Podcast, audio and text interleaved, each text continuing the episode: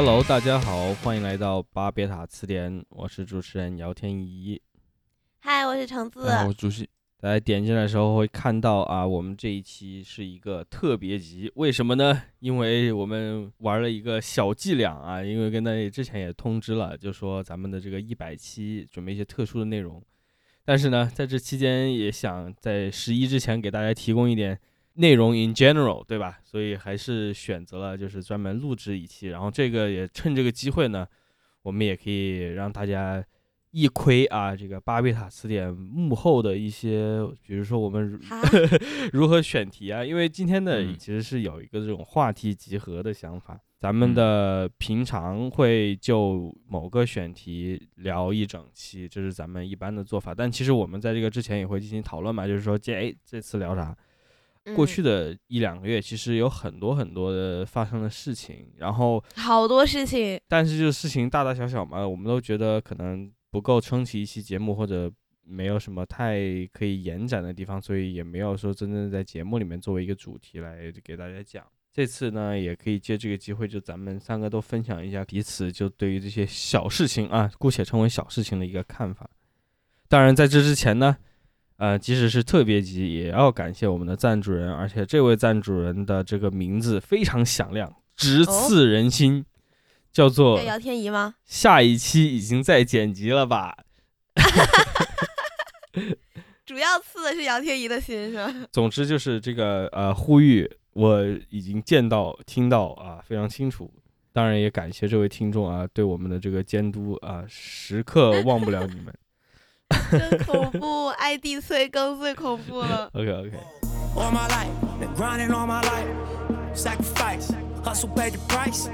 want a slice. Got to roll the dice, that's why all my life I've been grinding all my life. Look, all my life, been grinding all my life. Sacrifice, hustle pay the price. Want a slice. 好，那就是作为这个主意的始作俑者之，你这个词用的不太对啊。之一，这个鬼王城，他也急需想跟大家 分享一下他，也也没有那么虚。你说的好像我很虚一样。近期的一些这个思绪啊，烦恼，来吧。那首先呢，我们挑在这个时候录制，是因为接下来我的应该说主要是我在忙吧，就是我一直都不在。然后我明天对过二十八岁生日耶！我终于又长了一岁。对，因为我一直很期待，就是大家所说的那个马后诺三舅赛，就是魔法的三十岁的来临。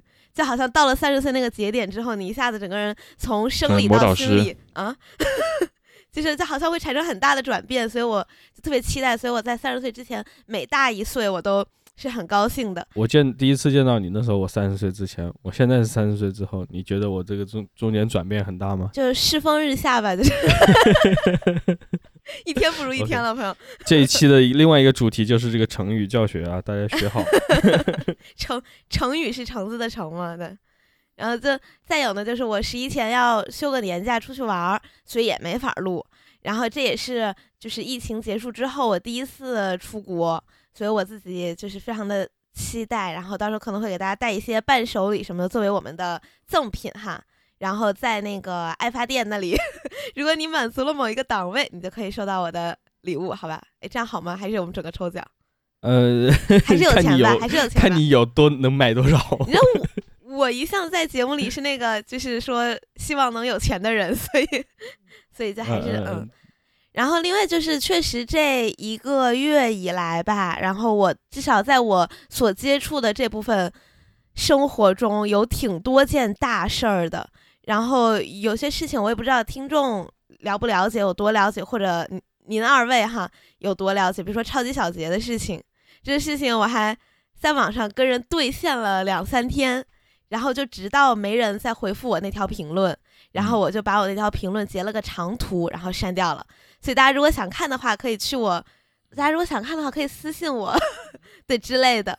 微博，然后就因为我觉得这个事情还挺有意思的。你是站在一个什么样的立场上去跟人吵呢？嗯，因为我当时是，就首先这个事情是起因是超级小杰他办了一家电脑店嘛，然后那个电脑店有人买了之后发现他好像有点奸商，就是他说会给你便宜，但其实比市场价还贵，你还不如自己配呢。然后大家就把这个消息爆出来，然后当天在直播，他还是有点嘴硬的那种，就是这种斗鱼男主播一个刻板印象嘛，就是有时候会嘴比较臭一点这样。嗯，然后大家就反弹更厉害，然后又进而扒出他什么学历撒谎，之前就说的一些事情也撒谎，然后跟大家吹牛说他干了什么什么，其实都没干，在节目里采访装不认识的人，其实是他表哥什么之类的，就扒出他一系列这种撒谎的事情。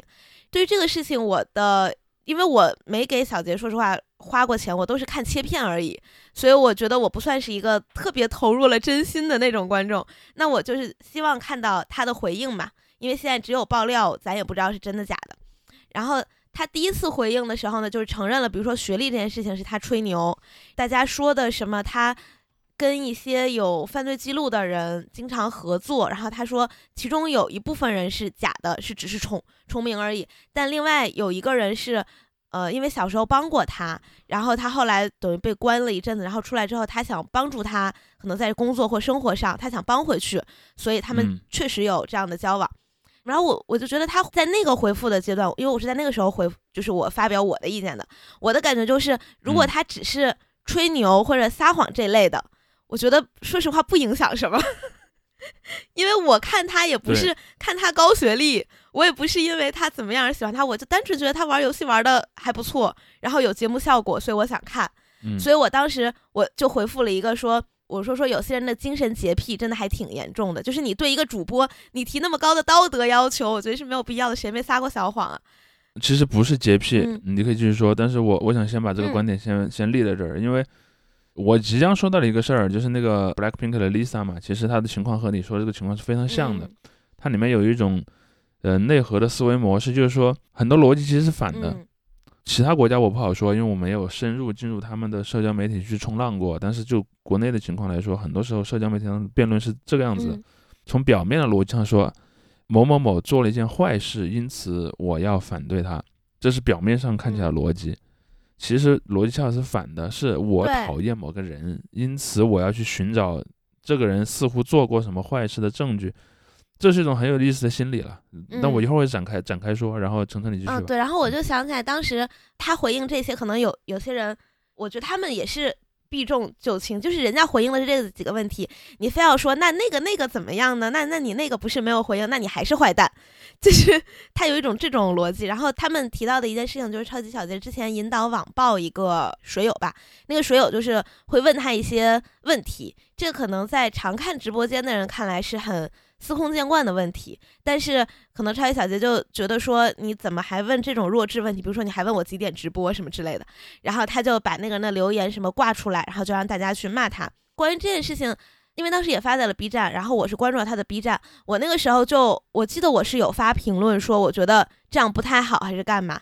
然后当时就是那些支持他的人的声音，就是这是常识，他问这个他都没有做功课嘛，什么就其实是一种。大部分人是站在超级小杰这边的，然后我的感觉就是造神的时候，他们也不允许有人提异议；毁神的时候，你说其实这个人那那方面还行也不行，就是他们对人的一个评价是很两极的。我觉得这可能是一种懒惰，或者说不愿意去对人更正面的思考吧。然后你如果再说一点，他就他们就会用跟这次李佳琦事件很多人一样的说辞，就是他收入比你多那么多，你为什么要共情他？他们就会有这种说，所以我觉得在超级小杰这个事情里，其实我觉得会让我想发一个那个，然后有些人来跟我讨论，甚至是有些人，比如说他上来就发脏话什么的，然后还有些人跟我明说，说这些人其实不是很认真的在道德评判这个事情，他们其实只是在乐子，就是哎，现在又出了一个靶子来让我骂两句这样。当然，我我也很很反对这个所谓乐乐子这个概念。其实我一直的看法是，所谓的讲乐子的这些人。他们其实内心都是非常脆弱的，就说，呃，他必须先立一块免战牌，呃，我可以骂你啊，我可以骂你，但是你不能骂我，为什么？我只是在开玩笑啊，我只是在骂我你就急了，然后所以。你骂我就是你急了，我骂你就是呃合理。但这些人内心是非常恶劣和猥琐的。当然，你也不要相信这些人真的是找了这些天天动不动去说别人急了的人，自己心里是最急的。嗯。当然，我我觉得我们的听众里面应该没有这样的人啊。可能这一期不会有人来为我的刚才说的这个观点，呃，去提供证据。但是呢，在网上这样的人是很多的。嗯，我也觉得就是像这个事情之后过了几天，超级小姐又开始直播，然后他还整了个活儿，就是戴上了小丑面具，然后他就说他什么类似于小时候被霸凌，然后呃什么上了什么学。好像是初中吧，就没上。后来参加自考也没考上，然后是因为那个时候的女朋友是中南大学的，他经常跟他去学校，然后他就等于会比较熟悉中南大学，然后就经常就是他才有这个撒谎说自己是中南毕业的的这个的一些知识吧，嗯，然后嗯，反正他他那天就是还哭了，然后就回回应之后，后面也就继续在直播，但当然整个的氛围，他自己的情绪还有直播间的氛围都不一样了。哎，怎么说呢？反正这个事情，我就觉得，当然他撒谎，然后他尤其是在这种和钱有关的事情上，然后我我觉得那些在他的装机店消费的人，肯定都是出于对他的信任，也是对他以往的人品的信任。那里面说不定包括学历这部分嘛。所以他们被欺骗的时候，可能就会让这个事情闹大，就是以至于他的主播生涯，我觉得是受到挺大的摧残的吧。但这个事情。怎么说呢？我又觉得他罪不至死，就是可能他受到大家的这个骂声有一点超过他实际犯的错了。然后有些人说他什么他犯了什么罪呀什么的，我心想那就他犯罪这个事情你在网上说有什么用呢？你去告啊，你去报警啊。不，那你没有涉及到另一个问题了，就是所谓犯罪的问题。其实你会发现在中国现在有这么一种，就我经常讲一种所谓的呃。土生重刑重刑主义吧，这个什么叫做土生重刑主义呢？就是按理说，一般来说，刑和那个罪是相对应的嘛。你犯了一个什么样的罪，你就去承担一个什么样的刑。嗯。然后，如果你承担完这个刑，你就没有更多的责任了。嗯。这个是一个正常的一个一个状态。但是在中国，你经常会发发现一个什么样样子呢？就一个人犯了罪，这个人永远是一个罪人。比如说。最上面啊，最上面是从那个艺人啊，艺艺人，嗯，你是一个艺人，你以前偷过税，或者你以前有过什么性的一些相关的犯罪，或者有别的各种各样的犯罪吧，甚至不一定是犯罪，可能仅仅是一个比较坏的事儿，是一个道德层面的事儿，而不是一个对，而不是一个刑法意义上的罪行的时候，然后很多人都会要求啊，我要永远把这个人从公众的视野当中去抹杀掉，对吧？然后再下到一般的普通人，然后就是比如说。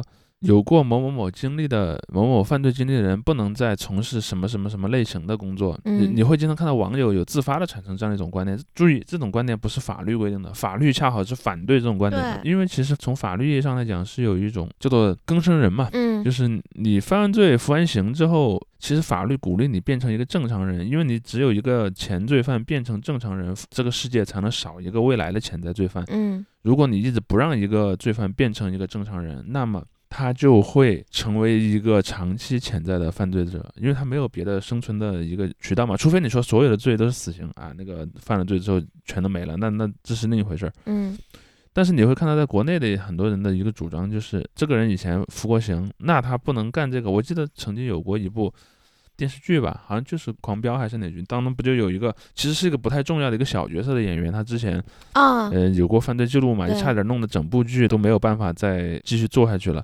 当然，后来还是没有把那个剧下架掉啊。但是你就会看到很多人这样的一个心理。其实我想剖析一下，是这个心理是怎么来的。嗯，其实曾经人们也不是这么想的，因为我记得在我年纪比较小的时候，那时候也出现过什么某某某演员偷税啊，或者某某某演员涉及一些经济类的罪行啦，甚至那个年代还有一类的艺术家的人设，就是出狱之后的人。我不知道你们听没听说过有一首歌叫《铁窗泪》，迟志祥，对，就是说那首歌的那个主题就是我是一个犯过罪的人，然后我对监狱的生活有一个反思，然后之类这样的东西。改过自新了。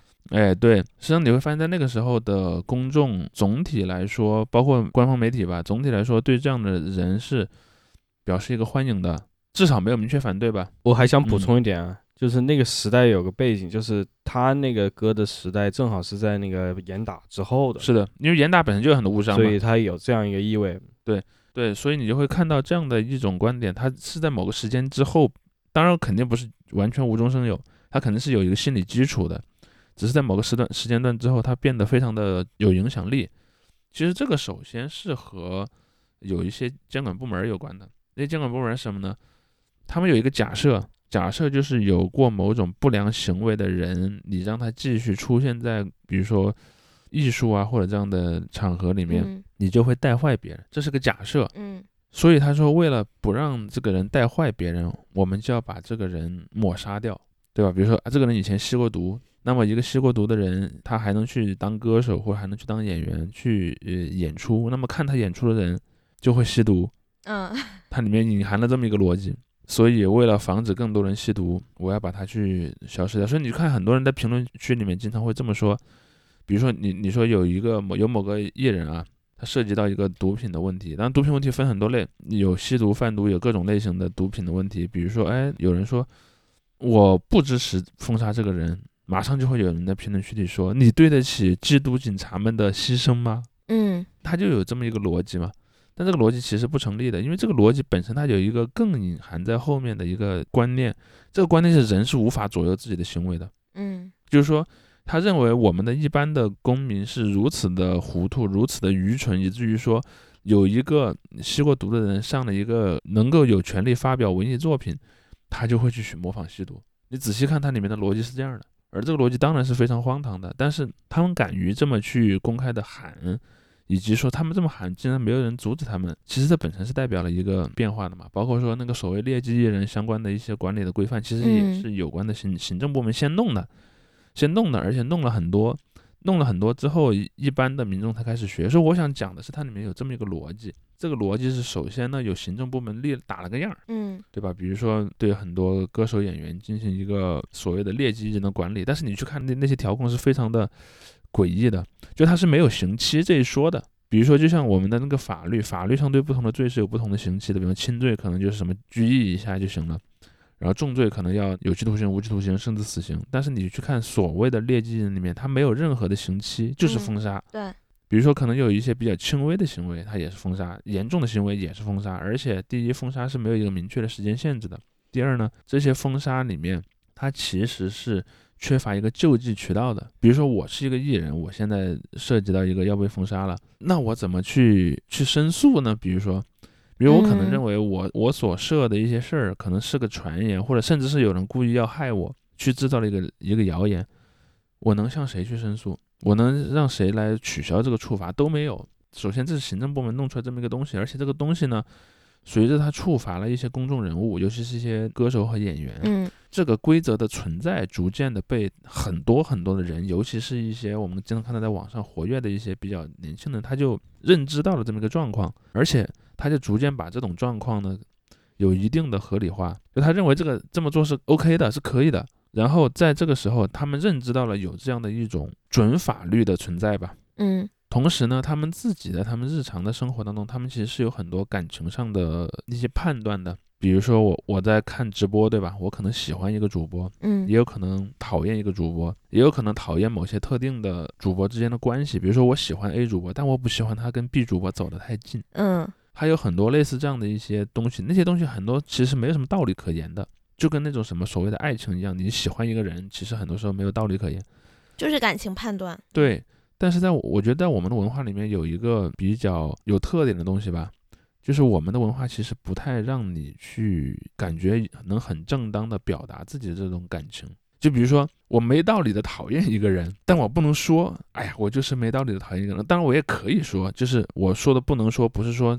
呃，你说了会犯法，或者说了会有人拦着你怎么样？而是说你说了会被觉得很不得体，嗯，所以呢，很多人就不得不压抑自己的这种感情。但是这种感情你光压抑是没有用的，因为它存在嘛，这个感情存在于你的心中。因此呢，很多人就要用另外的方法来表达自己的这种没有理由的感情上的判断。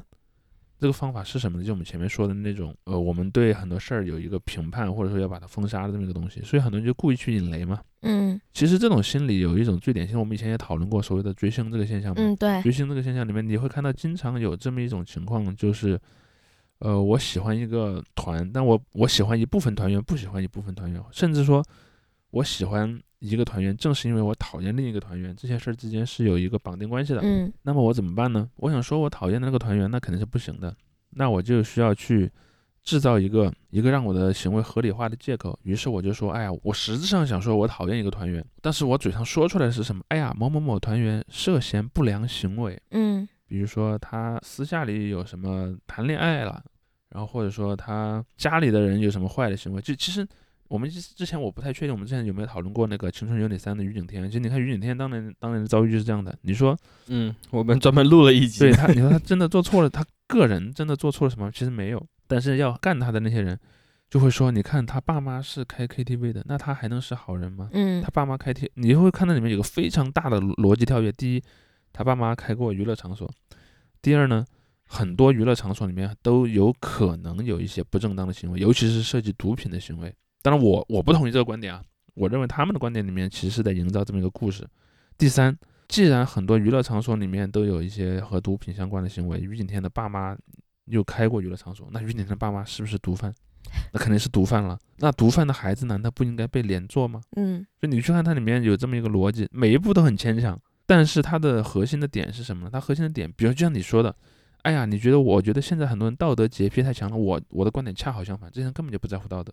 嗯。他们是在找借口，道德是工具化的，就是说，这个道德大棒只在我讨厌那个人的时候有效。嗯，比如说，我真的在意这个世界上有没有毒品犯罪吗？我真的在意这个世界上娱乐场所里面的是不是那么干？根本就不在乎。我是因为我讨厌于景天，当然讨厌于景天大概率是因为他喜欢别的队员。因为如果你不喜欢别的队员，你根本不会看这个电视节目，对吧？你根本就不会知道有这么一个人。比如说，就像一般的那些那些网友来说，你根本就分不清楚那么多人之间长相啊，或者说才艺上有什么差别嘛。嗯。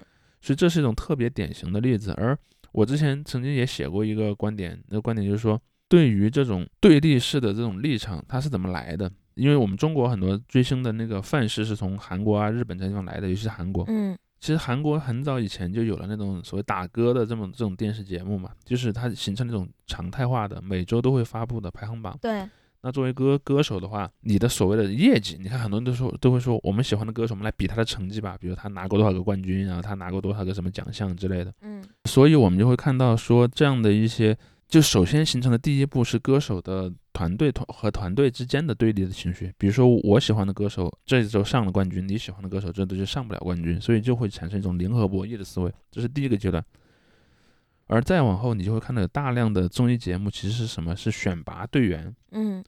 比如说什么几十个练习生，然后最后我会选拔若干个队员组成一个男团女团，这种形式大概可能是二零零几年、二零一几年之后逐渐的越来越多嘛。这就使得那种队伍与队伍之间的竞争情绪逐渐就演化到了队内。嗯，个人和个人的。对我投票选上了一个队员，那是因为他挤掉了别的队员，甚甚至我在最终进来之后，我还对以前的竞争对手心怀不满，因此。你就会看到经常有什么某队友发生了一个疑似丑闻啊，其他队友非常开心，至少其他队友的粉丝非常开心吧？呃，对对，应该说其他队的粉丝非常开心。我我说的那队友可能也开心的，咱不知道就是了。呃，也不知道，但是但是我我的观点是，很多队友他可能未见得真的那么开心，因为说白了，如果你整个陷入一个丑闻，你整个都会受影响。那团也不太行。嗯，对，其实包括我我以前我记得看过那个。呃，微博上的耳弟就说过一次，他说有一年他在征集那个音乐车祸现场嘛，他说他发现那个有人发了很多 TFBOYS 片段给他，嗯，而且他他发现一个特别有趣的事儿，就是 TFBOYS 的车祸片段都是他们的队友的粉丝发的，嗯，其实这就是一种非常都有一个文件夹，我跟你说叫队友车祸，对，然后你就会看到说在这样的一个语境下，有很多所谓的爱好者，他们其实处于一种。高度的零和博弈的思维，嗯，就是我支持这个选手好，必须伴随着其他的选手翻车，最好所有的队友全都翻车了，我喜欢的那个人那个 solo 了啊，那个独自美丽，其实这种心理是很常见的，而且这种心理吧，你看。虽然很多人老说，哎，都是追星女孩会这么想，其实那男的也这么想。对，包括你看那个在体育也好，或者说游戏主播也好，包括说那个电竞选手也好，很多人都是这么看的。嗯，我认为这是一个追星心理学的一个很大的一个变化。包括我，我其实看体育也发现了类似的现象啊，比如说在我小时候。我们去看体育比赛的时候，往往我的喜欢的对象是投射在一个队的身上的。嗯，比如说啊，他喜欢那个什么国际米兰啊，这个人喜欢什么拜仁慕尼黑，甚至他们会给每个队抽象出一些那个队伍专有的精神，嗯，或者说文化传统，然后可能一代一代的队员都更迭了，但是呢，这些球迷还是喜欢那个队，甚至在很多国家的本土，可能几代人喜欢一个队，但是中国没有那么久了，在中国可能改革开放之后才开始看外国的联赛嘛。所以大家一般开始第一代的球迷可能也就是六七十年代出生的人，嗯，当然，这些人很多第二代也喜欢同一个队，就像我就观察过我的有些大学同学，比如说我有个同学是阿森纳球迷，可能他从小就告诉他的孩子啊，你也要喜欢这个队。但是这种喜欢往往他是投射在这个队伍身上的，不管是教练也好，队员也好，什么换掉了，他可能都继续有一种所谓的团魂的这种支持。但现在即便是体育领域，你也会看到所谓的个人粉也很多嘛。比如说我喜欢某个球星，这个球星转会了，我就不再喜欢他原来那个队了，我要去喜欢新的那个队了，甚至呢。我还会在网上跟别人吵架，比如说他在这个新的队伍里面，他到了新的队伍里面，比如说他在战术上是不是影响了这个新的队，嗯，或者说新的队里面有没有谁跟他们关系不好啊，有矛盾，或者说在不管是在战术层面的矛盾，还是说在那个私人生活上的矛盾，然后你会看到这个喜欢的对象的投射就不再是队伍，而是这个个人了，嗯。包括在这个娱乐的领域，其实也一样嘛。就你看，就就像在最早的早年里面，那些什么追韩国男团的，比如他喜欢 H O T，他可能就是喜欢作为一个整体的 H O T。H O T 好早啊，我的妈！对，是，或者说像什么东方神起也好，或者说像那那种，比方二零零零年前后的时候，你的喜欢大体上还是喜欢作为一个总体的队伍的。但是你看最近这些年，基本上是我觉得是喜欢个人的成了一个比较主流的一个倾向了。嗯，所以在这样一种一种情况下，你要去攻击队友，就变成了一个需求特别大的一个东西。包括你去看在电竞的队伍里面也是，你看那个什么电竞选手，因为他个人的这个因素也很大嘛，经常就是什么黑黑队友的，然后那个黑前队伍的，然后特别多。他们这种要配合的就很就很容易甩锅，嗯，对，要甩锅。然后那个要不是谁谁，我们那个谁早就成了是历史第一了。我所以我就想说，你刚才在讲选题的问题嘛，我这都我其实关注到一个事，当然我没有那么仔细的去去完全的去看它的前因后果，但是我简单的看了一下，当然那个事儿也持续了好久了，就是所谓的那个 Blackpink 的 Lisa 去上那个疯马秀的事儿嘛。嗯。其实你去看，在这件事里攻击 Lisa 的人的心理模式，就是我说的这种模式。比如说我在那个之前，我就因为某种原因讨厌 Lisa 了，这个原因有可能是因为我更欣赏她的某个队友。甚至可能，因为在 Lisa 这个问题上还比较特殊，可能还有一定的种族主义的成分。嗯，就是你会看到，在那个韩国男团、女团这种语境下呀，就是东南亚人其实是一种很受讨厌的人设。就是你会看到那个队员的种族，其实有时候会成为一个负担。比如说，你是个纯粹的韩国人，可能在那个语境下是最好的。嗯，但我是说，站在韩国粉丝的视角来看。但如果你是个混血儿，比方说你你有一半的韩国血统，你另一半可能是个欧洲人或者是个什么其他国家的人吧，可能有时候在一定场场合下会给你带来一些攻击。再有就是你完全是个外国人，比如说你可能是日本人、中国人，因为这些国家可能在历史上跟韩国有一些矛盾嘛，嗯，那可能你就会因为仅仅因为你的身份就受到一些敌意。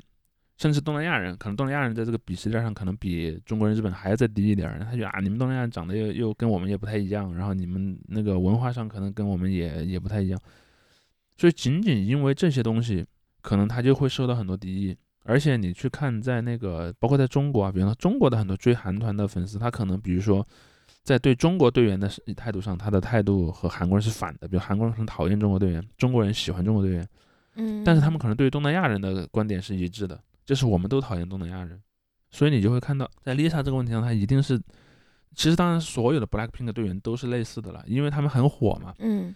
因此呢，所谓的队友的粉丝对一个队员来说，他经常会有大量的这种我刚才说的那种暗含的情绪，所以一定要去找队友的麻麻烦的。而这次这个疯马秀，我相信那些在网上骂疯马秀的那些人。很有可能在他们开骂之前，他们可能对疯马秀的无知程度就和我现在对疯马秀的无知程度是一样高的，我根本就不知道。但是呢，哎，出了这么一个事儿之后，我就开始突然一下，我变成了女权卫士啊！那个你怎么能去上一个物化女性，然后呃应该叫性化女性的，讨好男权的这么一个节目呢？你看这个逻辑就跟我刚才说的那些攻击那个小杰的逻辑是一样的，就我是因为讨厌这个人，这个人道德上有问题才成为问题。嗯。我才要去寻找那些证据，寻找那个逻辑链的。至于实际上那个人的道德问题有多严重或者有多大，那根本就不是我操心的事儿。嗯。所以说回到 Lisa 这个事儿，但 Lisa 这个事儿还还更那个一点，就是在男性群体和女性群体上还不太一样。像你刚才讲的，超级小杰的粉丝可能大部分还是以男生为主嘛。嗯，对。他们去找茬一般是什么呢？哎，你卖的东西卖贵了，然后收了我的智商税，或者呢什么你那个你之前有一些个人经历，你有造假，或者说你有一些朋友不是什么正经人。这种就是特别的那种什么呢？就是我昨天晚上还在跟一个朋友聊，就所谓的虎扑老哥的那种风格。对对。但我我对虎扑这个网站本身没有那没没有什么特别大的偏见啊，我只是简单的总结一下，他们就这样的。而在 Lisa 这个问题上，因为在女性的粉丝群体，她是首先他们共享了一个我要为我讨厌的人去寻找罪行的这么一种思想方式。但女性的群体，它还有一个也不能叫共识吧，因为我相信不是所有人都相信这个共识，就或者说一个传统，就是我经常要把这个事儿给上升到一个对女性总体的境遇的一个影响上。因为首先他们都同意一个假设，就是女性处于一个比较弱势的地位嘛。嗯。那么他这时就开始讨论了，比如说他们的一种逻辑是这样的：说疯马秀本身是呃性化女性，是贬低女性的。你作为一个在女性群体中很有影响力的人，你不能去参与这样的行动。你不能让这样的行动变得更严重，因为那样的话，其实就影响了我们整个女性群体的利益。这是他他们自自己陈述的逻辑的一个起源。但其实这个事儿是非常矛盾的，因为女团这件事儿本身就是一个轻度的疯马秀。对，其实韩国女团现在他们就是，唉，这其实这是我不喜欢韩国女团的原因了。嗯，就是这里面其实有一个矛盾，这个矛盾是在哪儿呢？比如说。很多人会这么解释自己喜欢韩国女团，他说我可以把女团本身作为一种不受定义、不受控制，然后那个去给女性创造更多可能性的一个机会，对吧？他们会自己这么解释自己看女团。比如说很多人就会说，哎，女团是媚男的呀。当然我也不完全同意这个观点，但是他们可能就会说，那我可以以别的视角来看女团，对吧？因为近两年吧，好像就是以 Blackpink 为首，还是另外一个团，其实我也分不太清啊。反正就是以某个很火的韩团为首，就是说他们的什么裙子越来越短。然后衣服越来越露，然后已经恨不得就穿小背心儿和超短的小短裙了。然后就有一些人会说说，我觉得这个跟看那种写真集没有什么两样。你穿的这么少，然后就有人说说，那女生为什么不能穿的少？我们的身体美，我们要展现，怎么了吗？就是就难道展现就是要给男人看的吗？他们的逻辑就会变成这个。就是我可以展现我我的身体美，那可能传统是男的喜欢，但现在我自己也要展现。包括像风马秀，还有之前有一个那个很火的脱衣舞娘的那个表演，我记得我好像就前两年吧，都没有到前十年看到的时候，大家还都是说就是美神降临，然后觉得她展现自己的身体，然后非常的优美，这就是人体的美什么之类的。但是到现在的语境，就可能。会就是说他是在媚男的那个人的群体可能就会增多了，所以就我觉得其实这这一个事情你可以从这两个角度看，但是你就可以左右横跳，你视你自己原本的立场而定了。呃，有甚至我可以说很多人没有什么立场可言，就是他他们并不在意这个所谓的公众的这么一种一种视角，嗯，他们其实在意的就是我要满足我自己的情绪，我当下的情绪就是我讨厌一个人，我要为那个人寻找罪名，寻找罪状。所以他们其实内心深处其实就只有这么一个东西而已。嗯，就等于这一个事情是有两面性，这件事情他们是知道的，然后他们就是按需取。对，嗯。所以包括我，我有一个朋友，现在因为他人不在国内嘛，可能对国内的情况也不是很熟。他前两天就在我们一个群里讨论这个事儿。他说：“你你听说 Lisa 那个疯马秀了吗？”然后另外一个朋友就开始跟他解释这里面的一些价值观啊，或者是相关一些事儿。我就说你不用解释那么多价值观，这个事儿的核心是他没有什么价值观。嗯这里面没有任何真正的观念，他仅仅是空洞的，拿起一个棍子去打别人。就像你说的，可能一个今天在骂 Lisa 穿的太露的人，明天他可能自己也愿意穿一个比较那个性感的衣服，或者说他喜欢那个队员穿穿的和 Lisa 一样，他其实是不会去说的，他反而会说你看这为我们女性 创造了更多的空间，对吧？身体自由嘛。对，所以这里面其实首先就有一个大的逻辑，这个大逻辑是，如果我们不是为了私人的小恩怨，而真的是为了公众的视角去看。那么我们应该怎么样去理解这个所谓的性的自由？嗯，比如说，我相信绝大多数人，不管在这个立场上持的是骂一方还是支持一方，他们都会同意一个观点：穿衣自由是好的。嗯，还会同意第二个观点：我们当下的社会的穿衣自由是过少的，对吧？嗯，比如说，如果我们一个社会普遍已经接受了女性可以穿小背心和短裙，那么穿这个东西出街就不会有任何人骂你。嗯，不管是在网上也好，还是在现实世界里面也好。但是我们现在这个社会的现实情况是，你这么穿在网上可能就会有人骂你。那么我们的问题来了，我们怎么达到那个不会有人骂你的那个社会的状态去？中间一定是要有人付出代价的，就像中国从民国从清朝末年走到民国一样，对吧？比如说第一批接受了西方思想影响的那些女性，开始穿短袖的旗袍和那种下摆也比较短的旗袍，嗯，去上街的时候，你要知道那个时候的那个呃一般民众对这个事儿是非常的反感的。然后呢是呃会有很多人去公开的骂的，甚至还有什么所谓的敌意的眼神啊，或者一些言论，甚至我我因为我之前看过一些地方的历史嘛，比如说像成都，成都在之前建立那种呃戏院，它是要专门分一个女性区的。就你都不用说女性穿什么衣服，光女性能够单独出门就已经有很大的不妥了。如果你说，哎呀，我要符合社会公序良俗啊，那女性不能出门就是那个时候的公序良俗。嗯。但是第一批出门，第一批甚至可能还穿旗袍的女性，她肯定承受了很多的敌意。你可以把她们想象成那个年代的一些类似于女团成员的一些角色。那么你从当时的那个语音去看，你从那个一九零零年的语音去看。他们可能是呃勇士，对吧？同时他也不得体。但是你站在二十一世纪来看，他们毫无疑问是伟大的先驱。我相信任何人都不会否认这一点。嗯。所以说，你如果一定要说，我反而认为脱衣舞也好，女团舞也好，或者说别的什么女性的表演也好，它当然有很强烈的媚男的成分，这个是完全无法否认的。甚至它一开始就是媚男的产物。但是他们的存在本身。拓宽了女性的自我表达的空间，这个是也是毫无疑问的。比如说啊，就像你你去看，呃，在历史上，比如说在二战后的很多，就是我们站在二十一世纪来看，女性可以去穿的很正常的服饰，站在当时去看都是很不得体的。然后，但是在这个漫长的过程当中，随着越来越多人去用，越来越多人去穿，后面它就逐渐正常了，就变成了你可以选择的正常的范围当中的一个东西。嗯。但是，那么我们这次就要看，如果你作为一个个人，你应该怎么来看这样一个事儿？就是如果你把你自己带入到一个一九六零年代的一个人吧，呃，你身边的一位女性啊，突然穿着那种迷你裙，可能还穿着那种什么带有铆钉的衣服，或者还穿着那种很很很夸张的那种网眼的丝袜，你可能就哎呀，这个人怎么像一个，对吧？从事什么特种服务业的人一样？你可能内心深处无法抑制的产生了这样的想法。但是后来这件事儿，你可能你过了十多年、二十年后再想，这种服饰已经正常化了之后，你可能就会觉得当时自己那么想好像是不对的。嗯。但是你能做什么呢？你能做的就是少评判别人，就是说，如果这个事儿里面不存在什么违反自愿，当然你还可以继续进一步的争辩，什么叫做自愿？就在不存在这种所谓的法律的一些最兜底的法律，以及不存在违反个人意愿的话，我呃我是非常支持去拓宽这样的一种空间的。当然，我认为如果你很真诚的，就是我就是一个瓦哈比派，我觉得女人就是要从头到脚裹起来，然后那个最好还不能出门，那个才是最好的。当然，如果有人真的那么想，他至少我对他的尊敬程度还是有一点点的，因为他至少言行是一致的嘛。但是我相信在这里面说话的人几乎都不是这样的人。嗯，那那你觉得这次李佳琦的事情是属于大家先有了立场才，就是终于又找到了一个点去骂他呢？李佳琦这个事儿，我倒觉得也会稍微特别一点儿，因为你去看，在那个李佳琦这个事件之后，其实没有人再去挖他的什么黑历史来说他，就是这个事儿一个事儿在说他。他有一个最常被说的黑历史，就是他开黄腔，他在带一些货的时候曾经开过黄腔，然后就说他本来就不尊重女生，这样。嗯，那那个是个比较细节的问题。我从我看到的情况来说，大部分的讨论仍然是落脚点在。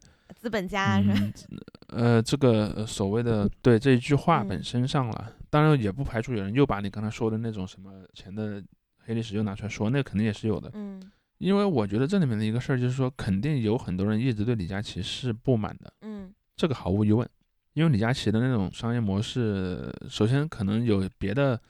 一些竞队可能也不喜欢他，同时呢，我相信啊，我相信很多观众里面也有很多人对他有一个潜在的不满，那个潜在不满只是没有爆发出来。我为什么这么说呢？就是说，他作为一个主播那么富有，这个事儿只是平常没有人去提，就其实我内心深处也知道他这么富，嗯，但是呢，在日常的状态下，这件事儿被遮蔽起来了。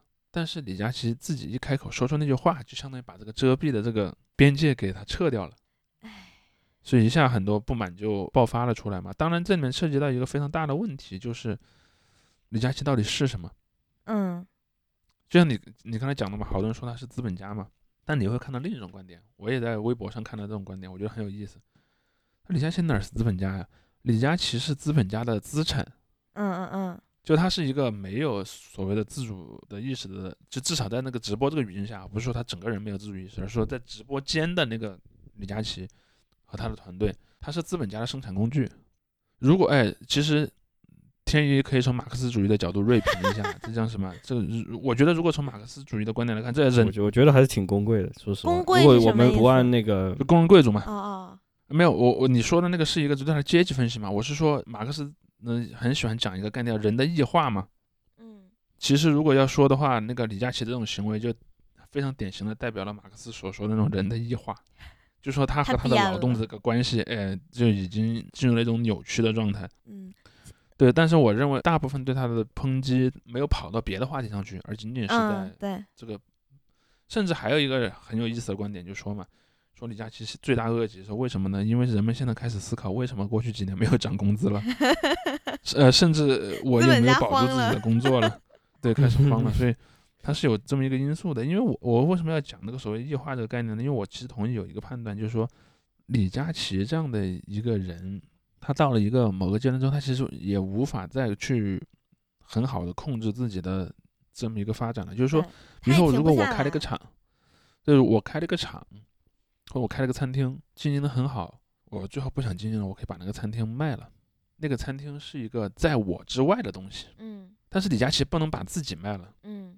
因为李佳琦个人，他的他的声音，他的那个人际关系，他的样子，他的各各方各面的东西，就是那个餐厅，嗯，那个老板就是这个餐厅本身，就他们俩是生活在一个物体里面的，就你不能把那个作为餐厅的李佳琦卖了，而把作为人的那个李佳琦留下，所以这是他非常悲催的一个东西。这个其实能连到你之前说那个超级小杰的问题，其实很多所谓的网络名人他都有这么一个归宿嘛，嗯，就说他的资产是他自己的那个。由他自己去构成的那个网络形象，然后到了一定程度，他就很难再去停下来，或者说去改变了，因为到时候可能不光涉及到你自己的钱的问题，还有你的公司的问题，嗯，你身边有一堆人要靠这个来吃饭的问题，包括可能还有你有很多合作伙伴的问题，所以这一点我觉得可能会给这些人去产生很多心理问题的。嗯，我倒认为李佳琦那句话可能虽然是一句下意识的一不留神说出来的话，但是其实反映出他内心深处非常多的。长期就存在的焦虑吧。我因为我当时看那个视频的时候，当时我在微博上刷到的那个视频没有打任何的文案，就是发了这么一段视频。然后，呃，我点进去看，其实我我不知道听众有多少人做过这种类似网络带货的工作哈。因为我有的时候会在我们直播间去讲一讲书啊，带一带货什么的。所以，我嗯，其实我说实话，可能会有人说我共情了，但是我确实挺能理解他的那个出发点的。就是比如说，你像我们卖书，一本书新书就五折，然后打完折可能就二十出头。然后有人问，哎呀，有没有赠品？有没有满减？然后怎么这么贵？然后什么？甚至我们在某个平台是长期以二折、三折卖书的。然后有人会要求你这个书怎么没有八角尖尖？怎么纸变黄了？然后怎么是旧版的书？什么什么的，就是会有很多这种挑刺儿的顾客。然后当你。被问的时候，真的会挺烦的，就是你就会想说，这个东西已经这么便宜了，你还在对吧？你还在砍什么价呢？那种感觉是会有这种烦躁的情绪在的。但是我觉得李李佳琦其实让我比较震惊的是，我觉得以他的专业度，他完全可以去论述这个东西为什么值钱，而不是顾客为什么没钱。我觉得是这样的，毕竟他是个真人嘛，他毕竟不是个 AI，对对对，对吧？所以我其实我我看了那个视频，我是能感觉到他那种不耐烦的。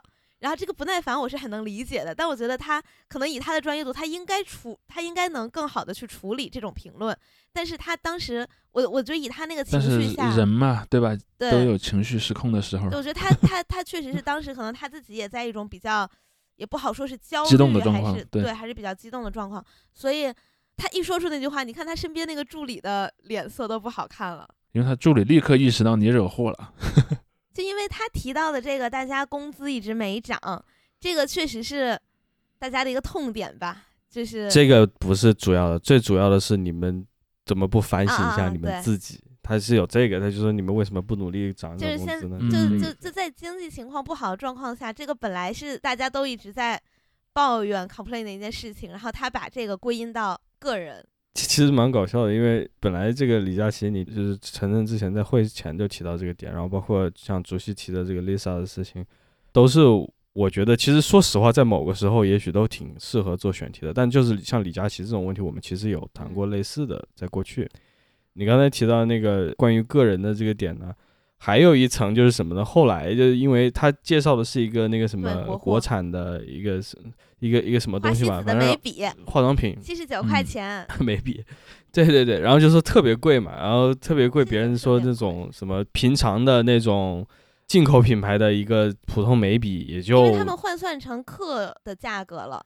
然后这么一算，发现这个眉笔的就是每克的价格比黄金还贵。对，反正就我看到有这样论述，就是后来又多了一层，别人就说这是完全是在宰人嘛。之后，然后现在的那个舆论又转向了，就比如说像这样的带货主播，其实就是非常的破坏，就是已经比较恶劣的网络商务生态了。就特别是出版社的那些呃微博，我看了一些嘛，我不知道是不是啊你转的，反正也有人在转。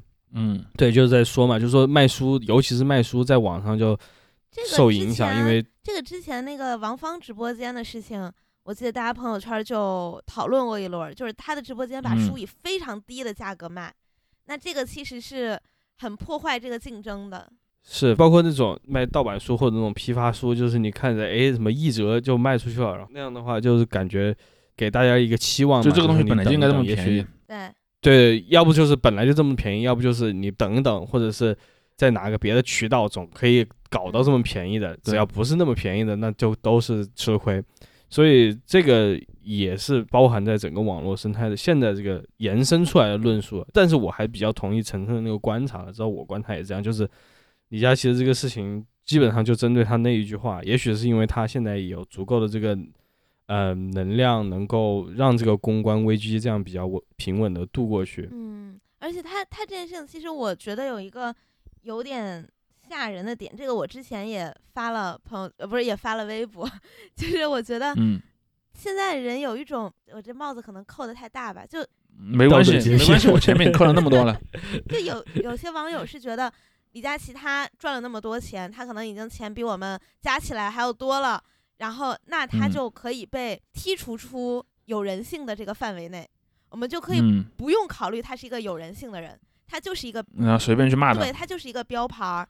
然后如果你比嗯如说你说，哎呀，其实就是说说出可能像我刚才说的那种话，说他那个情绪我也能理解，你就是共情资本家。嗯，然后比如说你替一个明星说两句话，可能你就是共情的叫什么二零八是吧？还押韵了。嗯嗯，对，就甚至出现了那种说李佳琦说，因为我在你这儿消费，我是你的消费者，你的钱都是我的，所以我是你的上帝。对，你的嗯工资是我给的，你的成功是我，所以我可以对你说这些话，我可以提出对你的不满，我甚至可以骂你，我甚至可以让你做我想让你做的事情。然后我就觉得，嗯我当时看到这种话的时候，我当时心想，这不是那些老板 PUA 员工的话吗？员工嘛，就精神老板嘛。但我你说的这几点，我要做一个稍微的一个展开啊。第一点就是那个呃，我给了你钱，所以我要怎么怎么样的这个东西。其实我觉得这个你会发现这里面有两件事非常的矛盾。第一件事就是这些这些人，当当然有些时候这句话不一定是同一个人在说，但是呢，同一个群体肯定是在同样使同时使用你说的两种话术。第一是骂资本家的话术，嗯你会注意看啊，其实你如果你真的按照那种去辱骂资本家的那种话术的话，它的核心逻辑是什么？它其实是后来的所谓马列主义当中的一种很根源的一个一一种问题吧。你去看马克思本人说的是，因为工人阶级处于一个非常特殊的一个位置，所以工人阶级最后觉醒，并且会去改变这个世界，为这个世界带来最后的一种最完美的社会形态。你注意看，它这个东西到后来的这个阐释和使用当中，就变成了一个一种所谓的阶级的原罪论，嗯就是工人阶级一定是好的，然后那个资本家阶级一定是坏的，然后因此呢，这两个群体中的个人也是这样的。当然，工人阶级里面不一定每个人都是好人，但资本家阶级里面一定每个人都是坏人，嗯也隐藏了这么一个逻辑。当然，这个逻辑符不符合马克思本人的原意不好说，但是很多人是这么理解，并且这么去用这这种话术的。尤其最近这几年，在国内的网上是非常常见的。但我们把这个先放一放啊。另一种观点，另一种观点是我给过你钱了，所以我对你做什么都是应该的，就顾客是上帝嘛。嗯，你去看这两个观点，其实是有个内在的矛盾的。对，当你在说我给了你钱了，我就是你的上帝，你不是把自己带入一个资本家了吗？当然，这两个话本身来源不一样了。就前面那个就是资本家就是有原罪，资本家就是应该该骂。这个东西其实是受共和国这几十年的那个市场政治的那个呃什么社会经济学的那些东西教育的影响产生的。这个东西很很多人不一定信，但他至少听说过而且知道。第二个呢，就是那种所谓的顾客是上帝这个东西，恰好啊可以套用一个词儿，就所谓的新自由主义的侵略什么呢？就说改革开放之后，随着这个商品经济的发展，这句话逐渐多起来的。嗯，就是花了钱我就有理，花了钱我就要怎么怎么样。而且我觉得大多数人是真信这个的。对，前面那个是工具化的，这个他们是真的信的。而且尤其是有一点，我看到有一个观点，我我认为说的很有道理，说你为什么要去看李佳琦的直播？你一定是有一个动机，对吧？嗯，因为如果你真的是要买东西，我直接买了，不是效率更高吗？我假设啊，呃，假设我今天想买一个化妆品，那个化妆品正常的价格是，比如说八十块钱，我去李佳琦那儿买呢，可能七十块钱就能买到。如果叠多了，那个什么券可能还能降的比七十再低一点，我可以省十几块钱。但是我为此要看很长一段时间的直播，对吧？我浪费这个时间成本可能不止那十几块钱。所以说，如果我们从一个经济理性的角度来讲，我直接买是不是更合理的？不要去看直播才是合理的。那为什么这么多人要去看直播呢？当然，省钱是当中的一个很重要的因素，但很多人说还有另一点，就是所谓的情绪价值嘛。嗯，就是你看这个啊，有一个心情上的放松，就是你不光光是在买东西，你还在一种所谓的虚拟的，是有个娱乐嘛，娱乐的社交的一个一个东西。嗯，对，只是在这个过程中，你顺便把消费这个行为做了。那么你注意看，在这样一个逻辑下，他就有他就有话说了。注意啊，我们俩之间不是单纯的买卖关系。我在这个消费过程中，我支付的这个消费价格是在买你对我进行情绪服务，这是一种观点，你知道吧？很有意思。因为李佳琦的本质是那个什么专柜销售员嘛，对吧？所以你作为专柜销售员，难道不应该对我卑躬屈膝吗？因为你得到的每一份提成，都是因为你很好的哄住了我的情绪。嗯，因为你卖的东西都是标准品啊，对吧？比如说我买了一个某品牌的化妆品，不会因为这是李佳琦卖出来的，它就更好用。比如说我是用那个品牌化妆品，我去哪个地方买不是买，我为什么要在你这儿买？那是因为你产生了对我有一种额外的特殊的情绪价值。而且你知道，最近这几年在国内的这个网络空间上，就是大谈情绪价值成为了一种 对一种风潮。当然，我我其实有点反对这个东西，就我因为我认为，当然你人注意到自己的情绪需求是一件好事儿，但是你不能停留在这个地方，就是认为啊万事万物都是要照顾我的情绪价值，这个东西是我唯一看重的问题。我我是反对这种观点的。但是我反对没用啊，因为很多人还是 还是认可这个观点，所以他们会就会认为像李佳琦这样人是一种情绪劳动者，嗯，所以你去看，包括有很多媒体去采访和写李佳琦，他也很注意去营造那个形象，就是你看李佳琦的那个，他作为一个销售员的气质和别的销售员是不一样的，嗯，而这件事儿造成了他的成功，所以说这种把情绪作为一种商品和前面我们说的那种顾客是上帝的两种思想结合起来。才造成了你前面说的那种，你李佳琦有什么资格来说我们消费者？嗯，他的思想的内核其实是从这儿来的。当然，我其实是认为很多李佳琦的消费者也，因为我经常看到在网上，因为我有时候会刷小红书嘛，我就在网上看这些女性的群体当中，他们有一种很常见的话题是吐槽那个销售员，嗯嗯，就是柜姐嘛。说哎，今天我去了某某某商场，那个我感觉那个柜姐有点看不起我，我很生气。他们其实隐含了这么一个逻辑什么的，就工作是有高低贵贱的。就你作为销售，你的地位那显然比我低了，就你还有什么资格在我面前那个人五人六的？所以我觉得他们其实对李佳琦的那个一些情绪的东西，在隐含的逻辑上是受这么一种人们对销售员的、服务业的销售从业者的一种对服务业的一种隐含的观点的影响的。我我是一个确实，呃，曾经常啦，然后现在可能渐渐的不买了，就是在李佳琦直播间购物的人。然后，那所以你一般买什么化妆品吗？嗯，我一开始是因为这个知道的他，比如说要双十一的时候，因为说实话，他那儿有的东西确实是便宜或者便宜过吧，现在不知道了。他确实是是曾经便宜过，所以像有时候买一些那种消耗品。然后就会去他那囤，或者是一些，因为我也不买贵的，我我护肤品都是就一百块就就就就撑死了，所以就是我就会去他那买。然后他那一个是，比如说他会给小样，然后给专属优惠券，然后有自己的礼包，只有他那才组的这个套。然后因为不然你要自己去单买，可能就会贵了。然后还有你在他那儿的消费订单，可以在他的小程序转换成积分，积分可以再换东西。我就在他那儿换了一套。一套水乳的小样儿，就是反正是有一些这种玩法的。然后我觉得，我现在想想，就是李佳琦他给我提供的一个是，我不用自己去在众多品牌中挑了，就是因为我本身也没有特别钟爱的牌子或什么，所以比如说我这五六个牌子都行，那我可能我要自己去买，我就得要又比价又干嘛的，就很麻烦。那我进他直播间，我看看他今天卖哪个，哎，那我就买哪个。然后还有就是，他确实让我知道了一些我以前不知道的牌子。其实花西子就是其中之一，因为李佳琦一直和花西子关系很好，是吧？对，就稍微高度的绑定吧。然后他也一直在推广花西子。我觉得花西子的有一些产品，比如像我，我有一阵子还挺喜欢用的那个散粉，就是他推给我的。然后，所以呢，我觉得他是提供了一些我平时看不到的东西，甚至是我现在常买的食物。比如说，我你你以前买面包可能就买买什么冰宝啊什么的，然后你到他那看，哎，他卖这个牌子，哎，那我也试试，哦，还不错。在什么轩那个轩妈蛋黄酥也是我在他的直播间买到的。然后至少到目前为止吧，我还没有买过不好的东西在他的直播间。所以我觉得这个主播就是他等于是一个买手店，一个精品店。你如果信任他，信任他的选品，信任他的对产品质量的把控，你在他那儿消费，我觉得是有一定的帮助的。然后，但是现在在就因为李佳琦的事情，加上之前薇娅的事情，哎，还有哪个带货主播？好像东方甄选吧，还是谁？反正就至少我我的主页有很多人就开始在那里标榜说，我从来没有在直播买过东西。我从来没有看过直播啊，但我没有标榜，但我确实没有买过。我觉得就是你没买是一方面，因为可能你买的东西这直播间也不卖，是吧？但是就是我觉得现在以这种啊，其实是会卖的。现在好像任何种类的商家都开始在直播上卖东西了。嗯，因为这个确实是一种，你像我们出版社为什么要编辑去直播讲书，就是这是一种很直接的能 to C 的一个东西，然后你就可以跟他很直接的去介绍，然后以一个可能和销售员不同的。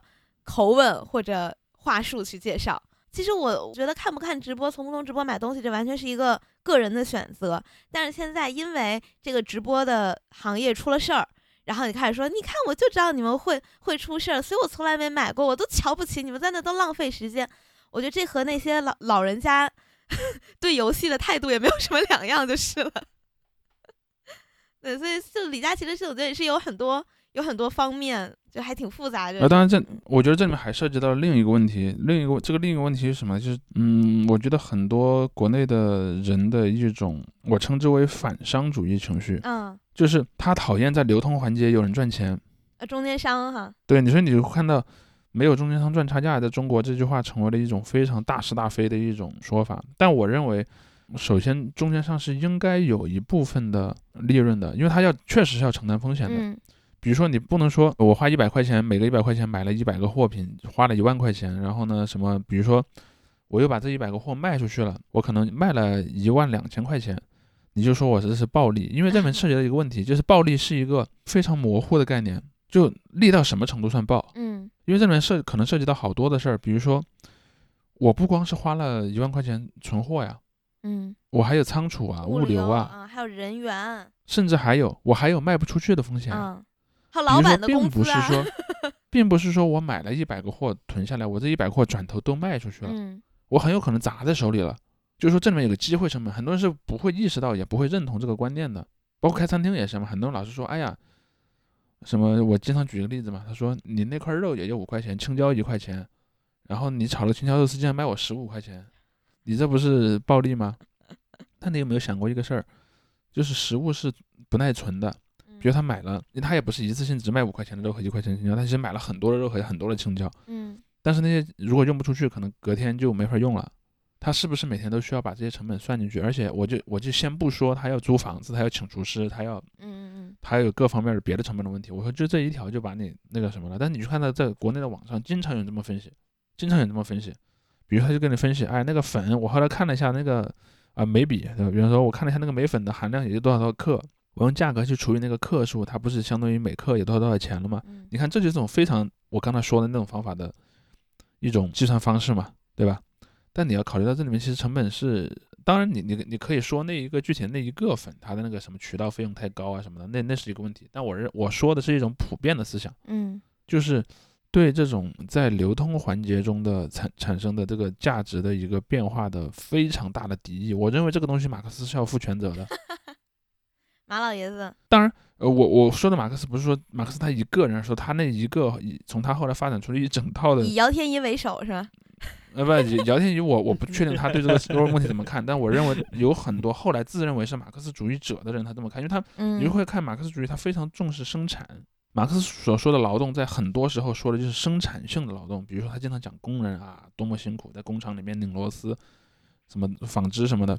但你其实注意到，其实流通本身就是一种生产。嗯，比如说你在工厂里面造了，比方造了一万件衣服，你发不到需要穿衣服的人手里，其实没有用的。嗯。但是在他的观念里面，对这个东西是不太重视，甚至呢，到了后面的很多人那儿就变成了是敌视的一种态度。嗯，就搞工厂直销了呗，就。因为往往商品价值的增值就是发生在流通的环节的。嗯，当然，第一就是那个生产者他有很多获得一些额外的增值的东西，同时那个流通者本身也是去。其实你去看，在一九四九年建国之后到五几年进入所谓过渡时期。进入过渡时期里面有个最重要的一个变化是什么？就打击私商，嗯，就是不再允许个人经营商业，因为在那之前，中国是有遍地的大大小小的私商，小到乡村里的货郎扛着个担子，然后卖一些什么小杂货，大到城市里的那些什么卖什么纺织品啊，甚至卖粮食的那种粮行、这种布行这种大型的商行，你去看，从大概在五五年前后，逐渐就把这些私营的商业的机构全给消灭掉了。最后就只剩下什么呢？国营供销社、百货商店。其实国营商店也也会产生这个增值，只是说它剥夺了民众的选择权之后呢，你没法再去非议这件事儿了。嗯。但是民间从事这些生意的人就就被彻底消灭了，因为他觉得你不好控制。当然，他本质上是觉得他们不好控制，从嘴上说出来的理由就是说这个东西里面它可能有一些什么剥削啊，有一些什么资本主义的一些一些东西。其实，在刚才你说的那种语境下也是一样的，就说呃，你作为一个大型的，其实。李佳琦说白了是个人形商店嘛，嗯，在那个视角下去看，你这个商店凭什么卖这么多东西啊？我说要求你去拆解，包括你记不记得之前那个水灾的时候，嗯，那个有一些人也来攻击这些书的这些卖书的这些商家嘛，就说哎要来算一算这个多少钱？我说我当时在网上我就跟一个在我评论区留言的网友，我就跟他辩论过这个问题嘛，我就说你不能这么看这个问题啊！我说那机会成本不是成本吗？我我先不说仓储成本，因为仓储成本、物流成本那还是一个。固定的你不得不支付的成本，机会成本还是个可变的成本。比如说，我可能这套书进进来一年都没卖出去，嗯，这就是个机会成本。但也有可能几个月就卖出去了。但是呢，在那个之前，我可能对它有个大致的估算，我肯定是要考虑这些因素的，嗯。但是你去看，很多人就说我拒绝思考这样的问题，我拒绝承认有这样的价值，然后因此你必须把那个什么打到一个只剩物物料费的程度，你才能认为在我心中是一个。公允的价值，但我认为在这点上，男性和女性的观点还有点区别。从我的观察来讲，女性对于别人在赚钱这个事儿的容忍度其实高一点的。嗯，就是你去看，女人很少说智商税这三个字，相对来说啊，相对男的来说，嗯，你去看，如果你去到什么虎，有粉红税啊，呃，不，粉红税是另一个逻辑。粉红税这个词的逻辑和智商税是不一样的。呃，粉红税不反对你赚钱。粉红税反对的是你从女人身上赚的钱比从男人身上赚的钱多，啊，专赚女人钱那种感觉是吧？就比如说他他就这么讲嘛，比如说有同样的一个服装，他在造女装的时候，比如他也会去算成本，他也会去算成本。比如说假设你去优衣库去买一件新的 T 恤，这个 T 恤都是一百块钱，但是女款的 T 恤可能它在制造上的包括消耗的物料也好，或者它是它的那个制造的精良程度也好，它比男性的同款要差一些。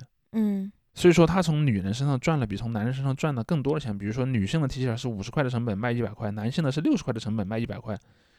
粉红税反对的是这个差值。嗯，比如说，如果你们你两件都是六十块钱赚一百块，或者呢，女性是五十块钱成本卖九十，男性的呢是六十块钱成本卖一百，中间这个利润利润空间，我是对我认可利润空间本身的存在，但是我反对利润空间对性别的区别。嗯。而很多男性说的智商税是什么呢？你就不应该有这么一个利润空间啊，就有一种骗你的感觉，是不是？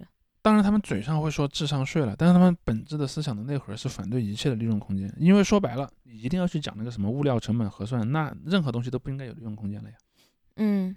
所以你看，尤其是那些什么最早讲智商税这样的概念，我的印象中，电子产品至少是其中非常重要的一个 一个领域。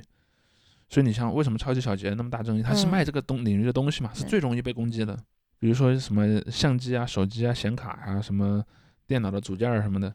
而且你要知道，像京东这种电商的成立的最早的它的逻辑是什么？就比价嘛。嗯。就是你同样要买一个，我记得当年最早的时候还没有网站的时候，这种这件事儿是通过报纸来完成的。就比如说你去看那个，我不知道现在的我们的听众里面还有多少人知道电脑商情报？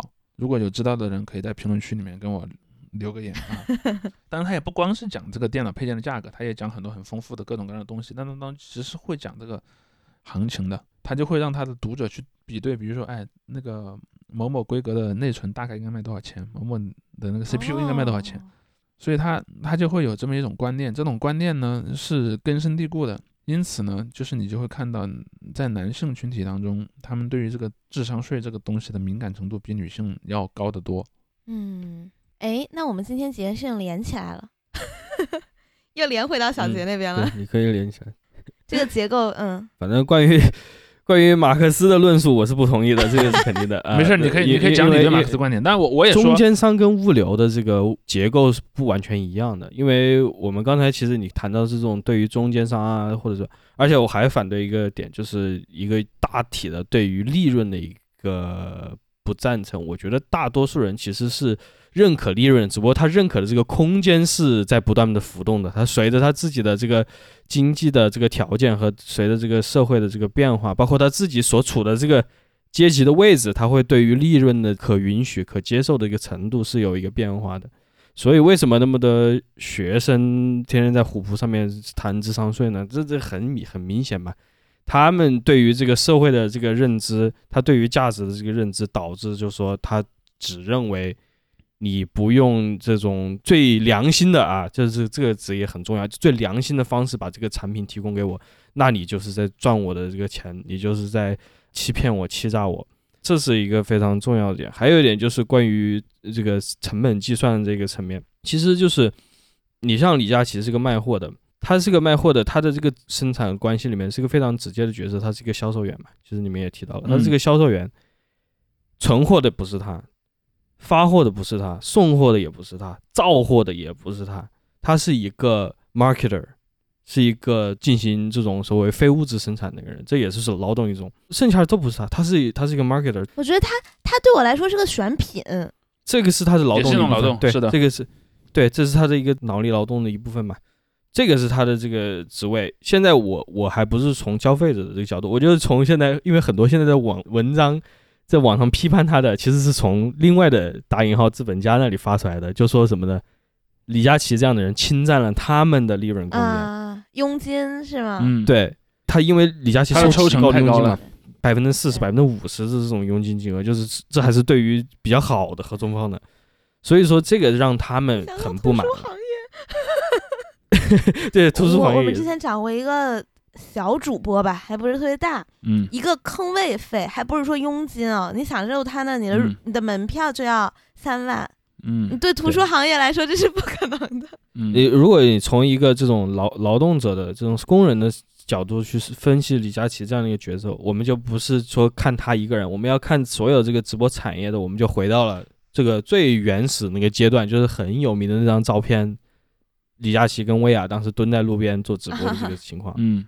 现在有很多人在做这个事情，这个是刚才竹溪提到的，这个是他们的这个投入的成本、机会成本打引号啊，就还不完全用这个词能概括，这是他们最早的投入，这是一个风险。对于很多的这个打工人，这是他们自己其实是想要去当这个工人的这样一个过程。嗯，对你像李佳琦是和或者薇娅或者是其他这些主播，他们能够在这个过程中相当于脱颖而出了，当然不代表。其他的那些人的这个劳动不重要，或者说他们没有进行过劳动，或者他们没有有力的去利用这个劳动，就是我就想强调，就是背后还有很多很多这样的产出，而且问题就在于，如果回到马克思的这个分析，就是价值的这个判定，就是价值的真正核心的价值，在马克思的这个理论里面是什么呢？是利用价值嘛？不是它的费用或者它的一个这个抽象的价值，而是利用价值。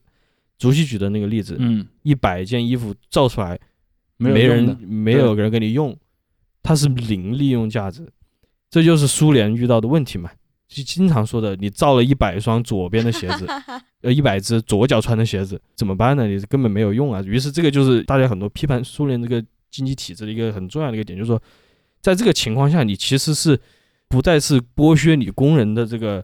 剩余价值了，你是一个奴隶制的生产的情况，因为你是只是叫他们去生产而已。对，呃，对，你就纯粹是叫他们去生产，你是在这种消费力无效劳动远远小于生产力，是吧？这都不谈消费力，因为你这个就是没有人会愿意买你的东西，因为就是刚才提到了嘛，你要要不就是分给你，就算免费分给他也没有用，你 你给他都没用，是这样一个情况，就完全用不。然后这还不谈这个用不上，因为苏联还有一个问题就是这种人造的这种短缺嘛，嗯，这也是就是各种各样的问题，就是反正这也是其中一个元素，所以。所以为什么我还是觉得，就是现在聊大家 还推荐大家去看一下马克思分析里面有价值的一点，就是觉得朱熹提到一个点，还是还确就是大家确实是忽视中间的什么。马克思讲的还有一个词，之前谈了异化，我姚天仪为首，一个词叫商品拜物教嘛。嗯，什么叫商品拜物教？商品拜物教就是这个商品你拿到的时候，它是以纯粹的商品的形式存在的，它就是个完整。比如说我手上拿这些鼠标，那它就是个鼠标。但是这个鼠标的每一个部件都是人造的，这里面每一个塑料、每一个金属的元件都是最早有一个某一个人从一个树上割下来的橡胶，或者是从一个矿场里面挖出来的东西，包然后它经过了组装，它经过了合成，它经过了物流，它经过了，对吧？快递员送到了我手上，这每一条链路都是劳动的参与。但是商品拜物教告诉我们，这个就等于十块钱、二十块钱。它是没有劳动在里面的，所以这个是我觉得现在大家值得批判的一点，就是大家确实就看到商品，他看到李佳琦也是一个商品嘛，它是一个情感商品，刚才提到了，他看到这些眉笔，它也就是一个那种商品，这是其中的一个就是关键点，就是大家只能看到商品这个或者你它是一个异化的东西。你换句话说，就商品拜物教在一定程度上和后来的人说的消费主义这几个字之间是有。很强烈的关联，直接联系的对，嗯嗯，OK。但是我我我再我再 稍微再补充一句啊，我我想我我想对天尼的那个说法做一个那个补充，就是我我倒不是说那些人完全不认可任何意义上的利润，我同意你那个说法了，就是说人可能在人生不同阶段对于利润的容忍度是不一样的，但是我认为他们的观点留了一个口子，这个口子是什么呢？就是我想要否认利润合法性的时候，我就可以否认利润利润合法性。就他们从某些思想当中得到了这么一个工具，嗯嗯，但是这个能力不代表他们随时随地都要这么做。比如说我今天玩原神，对吧？充了一个六四八，哇，我没有闹，但我可能隔天我在别的上面花了钱了，我就闹了。就是那个东西对我来说就是个棍子。我说他们要完全否定利润，就是在这个意义上说的，而不是说他们在每一个具体的事儿上都完全否认利润。嗯嗯嗯嗯，对，这个我也同意。嗯，OK，来晨晨总结，甚至。没有，我就是，嗯，怎么说呢？我觉得大家现在遇到事情吧，就还是要多方面的思考一下啦，就是，就不要上来就给人扣帽子了，这样这样一点都不有助于交流的啦。对我们之前评论区的几位老哥或老姐也是这个态度哈，多动动脑子挺好的，嗯。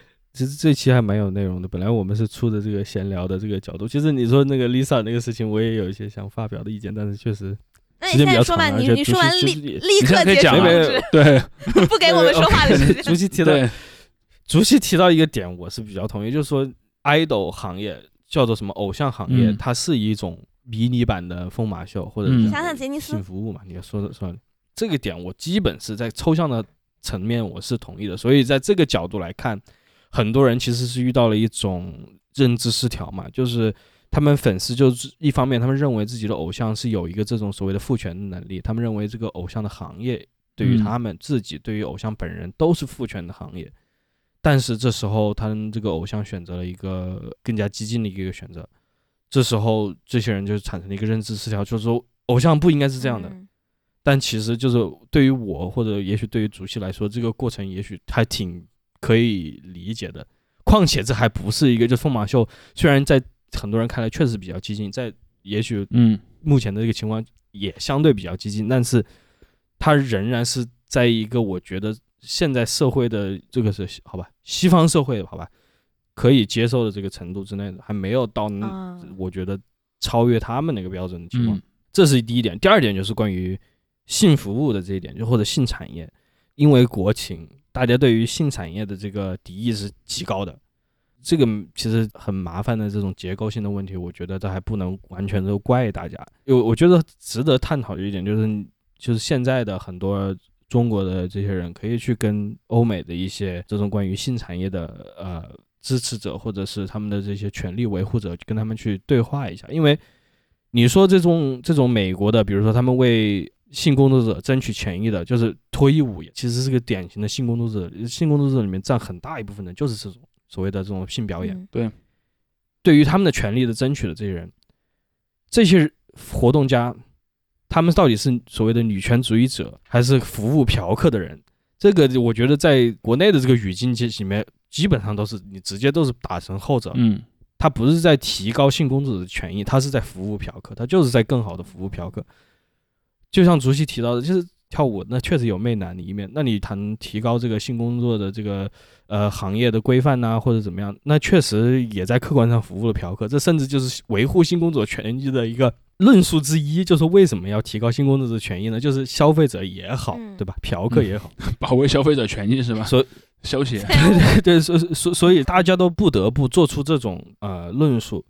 但是你要要想到，就是对于这些性工作者来说，他们有意或者无意的进入了这个行业，嗯，那他们的权益是不是就要维护？是不是他们唯一的选择就是必须要离开这个行业，然后想办法在同样一个竞争？激烈残酷的这样一个资本主义秩序之中，寻找一个在其他人看来所所谓更体面的工作，嗯，对吧？对，所以这个就是我觉得是大家可以去多对话、去多了解的一个一个场域。而且就是我说到这一点，我还想，就是你说 Lisa 作为一个世界级的偶像，去和这些舞者去进行一个表演，那对于那些舞者来说，这是不是一种父权呢？还是说这个就不重要了呢？对吧？这些舞者也绝大多数都是女性的，他们在不同的世界的角落从事的这些行业进行的这些服务，那 Lisa 的这个行为对于他们是不是甚至产生了相对于一个偶像对于一个普通粉丝来说更强的这个父权意义呢？嗯，因为他是真的作为一个明星，说拉下大印号拉下脸来去做这个事情，嗯，对吧？我觉得这个是也是大家可以去就是真正的去换位思考，大家都都很少去。在意就说这些性工作者，这都是脏东西嘛，不管了。但其实不是，人家也是人嘛，人家也是就为了什么原因做这些事情。嗯嗯，我觉得这其实这些话题都是值得谈的。当然，这个话这个整个 Lisa 这个事件里面，我觉得最搞笑的，当然还是关于这个光照会的 这东西，这这突然出现乱入啊，是啊，是这个。嗯嗯，OK，这这个这个东西没看明白，就是 可能进入漫威宇宙。看明白了，但但就是确实，我就觉得为什么还在信这个，这是我的唯一的这个。哎哎，其实这个节目就就是为这期节目，其实我觉得还有一个是杰尼斯的丑闻嘛，这可能在在在日语算引起了一个相当大的地震了。然后另外就是。最近大家都在讨论那个治安什么条例多少条和第多少条，我是记不住数字的。对，反正就是这种，你说，就是这种法律的，就是模糊性或者是一种利用民族主义什么之类的，就是对，就是尤。其是这讨论我觉得也也是很值得聊一聊的啦。只是我们这。这期节目，不过那那趟水咱们前两期已经趟过一回了，我觉得。嗯，反正我因为我觉得，我觉得咱仨基本立场应该还是一样的吧，在那件事情上。OK。所以那所以我们最后是不是要呃预告一下一百期的一些东西？哦，OK，我们在十月十五号，也就是一个周日，我们会选一个就是不太尴尬的时间啊，北京时间白天。然后跟大家开展这一期叫做什么连麦活动？嗯啊，我们看我们通过什么渠道连麦呢？呃，我们会通过腾讯会议，但是我们我们三个人看一下会不会就是甚至线下一起录，这样的话我们方便连麦啊，因为到时候那个好控制一些，录制也方便一些。嗯，好，所以目前是有这个计划，具体的这个腾讯会议的信息和具体的时间。我们也会在我们的通知里面公布。那大家如果有想参与的，是报名咱们筛选，还是随机？咱们就就 welcome 来这样。万一没人，welcome 来吧。对，因为我腾讯会议也有那种举手没人吗？万一没人，不是很尴尬？没人那咱们就对吧？我们就在呃这个悲伤的谈一谈为什么没人这个事情呗。就虽然我们群里每天那么活跃啊，就那个那个信息啊，我删都删不过来啊，但是就是。一要连麦就没人来这件事情，那就那这样那这样我们在节目的末尾，包括那个天一，你待会儿在那个节目的说明里面也再次强调啊，那个可以加一加什么听众群啊，点点，那个准备参加连麦啊，嗯。嗯，好，那还是会有些听众愿意来的。好，当然，如果有一些以前在旧的听众群里面的那个，后来发现听众群如果消失了，也记得在里面联络我们一下。对，请联系电影全时。嗯。嗯，OK，那就等待大家来啊！希望大家踊跃发言。嗯，好的，好的，好的，拜拜，下期见，再见，拜拜。